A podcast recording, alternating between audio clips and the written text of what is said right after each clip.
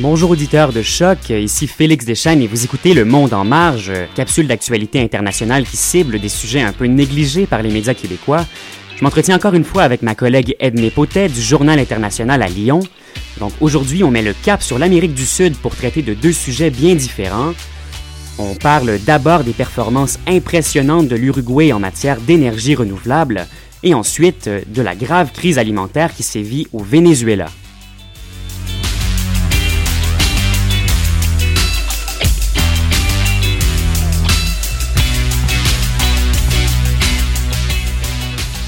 Alors bonjour Edmé. Bonjour Félix. Premier sujet d'aujourd'hui, euh, l'Uruguay et les énergies vertes. Donc, comme le fait remarquer euh, Solveig Orgerot dans son article pour le Journal international, on penserait aux pays scandinaves quand même bien avant l'Uruguay dans les pays euh, exemplaires en matière d'exploitation d'énergie renouvelable. Et pourtant, ce petit pays sud-américain est quand même bien engagé sur la voie de l'indépendance énergétique, Edmé. Alors effectivement, Félix, c'est un petit pays, mais dont les ambitions sont grandes, puisque l'Uruguay vise l'indépendance énergétique d'ici 2030. Donc selon les prédictions de l'administration du marché électrique de Montevideo, le pays disposera de 1,346 MW d'origine éolienne en 2016, soit 30% des besoins totaux en électricité. Ça fera de l'Uruguay le pays avec la part d'énergie éolienne la plus importante, avant d'autres pays souvent cités en exemple, comme par exemple le Danemark, l'Espagne ou l'Allemagne. Mais Edmé, euh, donc si on commence à peine à parler de ces euh, résultats encourageants et de ces prévisions ambitieuses-là dans nos médias, euh, c'est que le virage énergétique important de l'Uruguay, il est assez récent. Oui, alors plusieurs facteurs ont en quelque sorte obligé l'Uruguay à prendre les choses en main depuis quelques années. Alors on parle d'abord assez évidemment d'une importante augmentation de la consommation énergétique sur le plan domestique et le plan commercial. Euh, en fait, la demande en énergie, elle augmente d'environ 6% chaque année depuis 2004. Mhm. Donc ensuite, il y a un autre facteur majeur qui est plutôt d'ordre économique, euh, c'est que bah, s'approvisionner en combustible, ça coûte très cher. Donc mhm. l'Uruguay dépense annuellement près de 2 milliards de dollars en pétrole et dérivés, ainsi qu'en énergie sous autres formes provenant du Brésil. Et donc le troisième et dernier facteur important, c'est la considération des changements climatiques par le ministre de l'Industrie, de l'Énergie et de l'Industrie minière, qui est Raoul Sendik, mhm. qui a contribué à orchestrer la montée en flèche de l'industrie éolienne au pays. Il faut dire que c'est quand même judicieux et probablement euh, bien admis là, dans un pays où euh, ben, l'industrie hydraulique et même hydroélectrique, euh, qui sont quand même très importantes, sont beaucoup plus à risque étant donné les, les sécheresses importantes dans le sud du pays. Ah bah c'est tout à fait ça. Puis je répète, donc le, le, pari de l'Uruguay qui est de parvenir à l'indépendance énergétique d'ici 2030, c'est très ambitieux, mais euh, Edmé, les moyens dont euh, les, les, acteurs gouvernementaux se sont dotés sont quand même très importants pour y parvenir là. Ah oui, alors ils sont vraiment très importants ces moyens financiers puisque selon le directeur national de l'énergie en Uruguay, qui est Ramon Mendes, les coûts de la transition énergétique actuelle se sont élevés à près de 7 milliards de dollars répartis hmm. sur les dernières années, donc soit 5 fois plus que l'investissement moyen de l'ensemble de l'Amérique latine dans le secteur de l'énergie. Hmm. Donc ça veut dire que 3% du PIB uruguayen est annuellement pardon, réinvesti dans le secteur de l'énergie, ce qui représente un investissement massif depuis 2008. Donc en deux ans seulement, 2,5 milliards de dollars ont été injectés dans les parcs éoliens, qui sont majoritairement situés au sud du pays. Puis Edmé, déjà, euh, ces, ces, investissements très importants, ben, ils portent leurs fruits. Alors oui, considérant que près de la moitié de toute l'énergie consommée en Uruguay provient de ces énergies renouvelables au moment où on se parle, mhm. donc c'est très encourageant. Bien sûr. Donc euh, oui, tout, tout, cet argent en fait, euh, voilà, porte ses fruits et le directeur national de l'énergie encore, Ramon Mendes, explique qu'avec la consommation projetée pour 2016 et en tenant compte d'une production renouvelable qui s'accroît rapidement, eh bien, 100% de l'énergie nécessaire pourrait provenir des éoliennes l'an prochain déjà. Hmm, c'est vraiment très, très tôt. Puis, donc, on, on comprend bien quand même que euh, dans les points positifs, il y a une hausse importante de production des énergies, mais aussi, admet, une relance importante de l'emploi. Donc, cette, cette transition écologique-là euh, ne se fait pas au détriment de l'économie, là. Eh ben exactement, puisque 25% des investissements mentionnés plus tôt ont été effectués à l'intérieur du pays, et donc ils sont consacrés à la logistique, au transport et au montage des éoliennes. Donc des éoliennes qui d'ailleurs sont conçues en partenariat avec la faculté d'ingénierie de l'Université de la République située à Montevideo, donc dans le pays.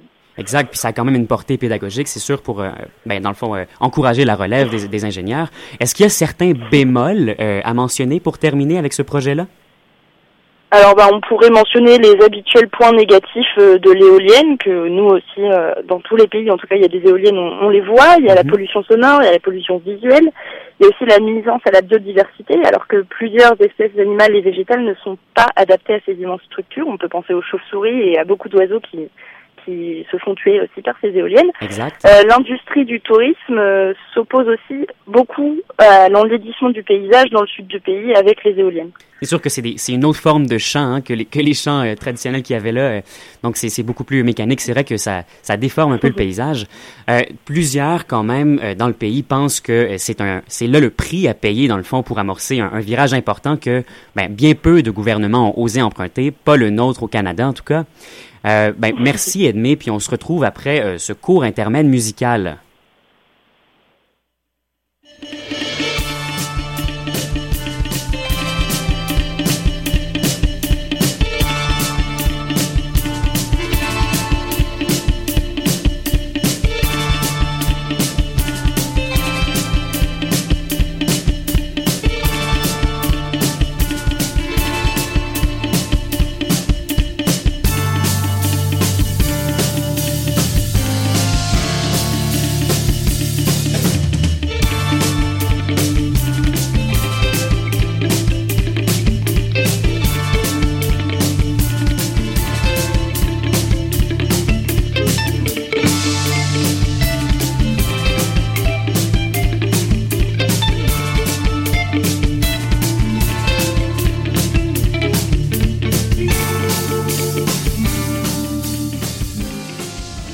Deuxième sujet du jour provenant de l'autre extrême du même continent, hein, beaucoup plus euh, au nord-ouest.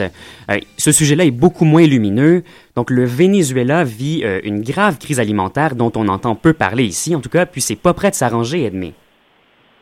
Alors effectivement, Félix, et comme l'indique Jessica Robino, une de nos collaboratrices au journal international, en fait, rien n'indique la sortie de crise pour le moment dans le pays, même si le président Nicolas Maduro entrevoit un redressement de la situation en août. Alors, le gouvernement a pratiqué un bon nombre de restrictions depuis les derniers mois dans le but de contrer le marché noir qui est issu de la pénurie de produits alimentaires abordables. Et en fait, cela a eu l'effet contraire. Mhm. Les produits introuvables sur le marché se revendent au quintuple de leur prix initial sur le marché noir. Mhm. Alors, imaginez-vous euh, attendre de 6 à 7 heures par jour dans d'immenses files devant les supermarchés pour acheter des produits comme de l'huile, du papier toilette ou de la viande, des choses simples. Et eh bien, c'est le quotidien d'une bonne proportion des habitants de la capitale, Caracas. Mhm s'ils veulent éviter en fait cette très longue attente, les Vénézuéliens doivent faire affaire avec les revendeurs dont le nombre a bondi en flèche déjà depuis le début de la crise. Donc c'est déjà pénible d'attendre aussi longtemps euh, en file pour s'acheter des produits de base, mais j'imagine en tout cas que ce l'est encore plus lorsque euh, il y a plusieurs de ces gens-là qui attendent, qui achètent des produits en très grande quantité pour participer justement à la revente euh, justement sur le marché noir. Alors exactement, ces gens qui tirent profit de la crise, on les surnomme les bachaqueros d'après le nom d'une espèce de fourmi qui a des effets particulièrement néfastes là-bas. Mhm. Et donc, euh, ce sont majoritairement des retraités qui se lèvent très tôt le matin. Ils s'assurent d'être les premiers au supermarché. Ils achètent beaucoup de quantités pour les revendre après sur le marché noir. Exact, leur horaire le, permet, mais c'est justement contre eux que le gouvernement de Maduro a tenté, tant bien que mal, de, de prendre des mesures coercitives. Là. Alors oui, dans une vaste opération de rationnement, le gouvernement a décidé de limiter les achats des Vénézuéliens à par jour et par personne, où les gens ont des jours de la semaine assignés en fonction de leur carte d'identité pour acheter les produits rationnés. Donc ça devait un peu, on va dire, endiguer euh, la consommation. Mais cette mesure a été très très rapidement contournée par les bachaqueros qui se sont mis à falsifier et multiplier leurs pièces d'identité pour acheter des denrées chaque jour de la semaine et donc continuer à faire du profit. Mhm. Donc on, comprend bien la situation actuelle qui semble être en tout cas euh, plutôt chaotique, puis loin d'être réglé. Mais euh, comment est-ce qu'on on explique les, débuts de cette crise-là? Eh bien, Maduro euh, parle d'une véritable guerre économique alors qu'il accuse l'opposition politique d'inciter les entreprises à s'abstenir de mettre en marché les produits de première nécessité. Mhm. Alors bien sûr, l'opposition réfute les accusations, mais euh, comme l'indique ma collègue Jessica Robino, il y a une pluralité de causes complexes en fait qui ont engendré l'état de précarité qu'on vient de décrire allant de la corruption aux mauvais investissements gouvernementaux, pardon, en passant par un contrôle de change un peu douteux par la Banque centrale. Bref, Elle accorde beaucoup de subventions, de prêts, de pensions, ce qui injecte indirectement d'importantes quantités de bolivars, donc la monnaie vénézuélienne, pardon, mhm. sans que la quantité de biens disponibles augmente. Donc le résultat, c'est que les prix montent de manière fulgurante et l'inflation est ravisée et la monnaie perd de sa valeur. Mhm. donc rien de trop lumineux déjà qui a un état de précarité important. Puis euh, dans les facteurs multiples qu'on vient d'évoquer, euh, il y a aussi, euh, on, ressent un peu les effets de l'économie qui était très axée sur le pétrole, qui était mise de l'avant là par l'ancien gouvernement de d'Hugo Chavez. C'est ça. Euh, le Venezuela est contraint d'importer massivement après que le gouvernement de Chavez ait décidé de redistribuer la rente pétrolière sur l'ensemble de la population. Et donc du coup, indirectement, cela a décuplé la demande intérieure sans que la production des biens euh, ne suive. Mhm. Et du coup, la, perte de la valeur de la monnaie locale a directement augmenté les prix des produits importés. Puis donc, euh, donc tandis que le, pays est dans une impasse, ou semble l'être du moins, et qu'il y a quand même peu euh, de, Vénézuéliens qui croient véritablement au succès projeté par euh, Maduro d'ici la, fin du mois d'août. il y a un bon nombre de Vénézuéliens qui choisissent l'exil. Hein. ils partent pour la Colombie, le Panama et l'Argentine. Disons que, en tout cas, moi, ça, paraît bien peu engageant. Ouais. On, peut dire ça, effectivement. C'est assez prudent, disons ça comme ça. Merci beaucoup, Edmé. Merci, Félix.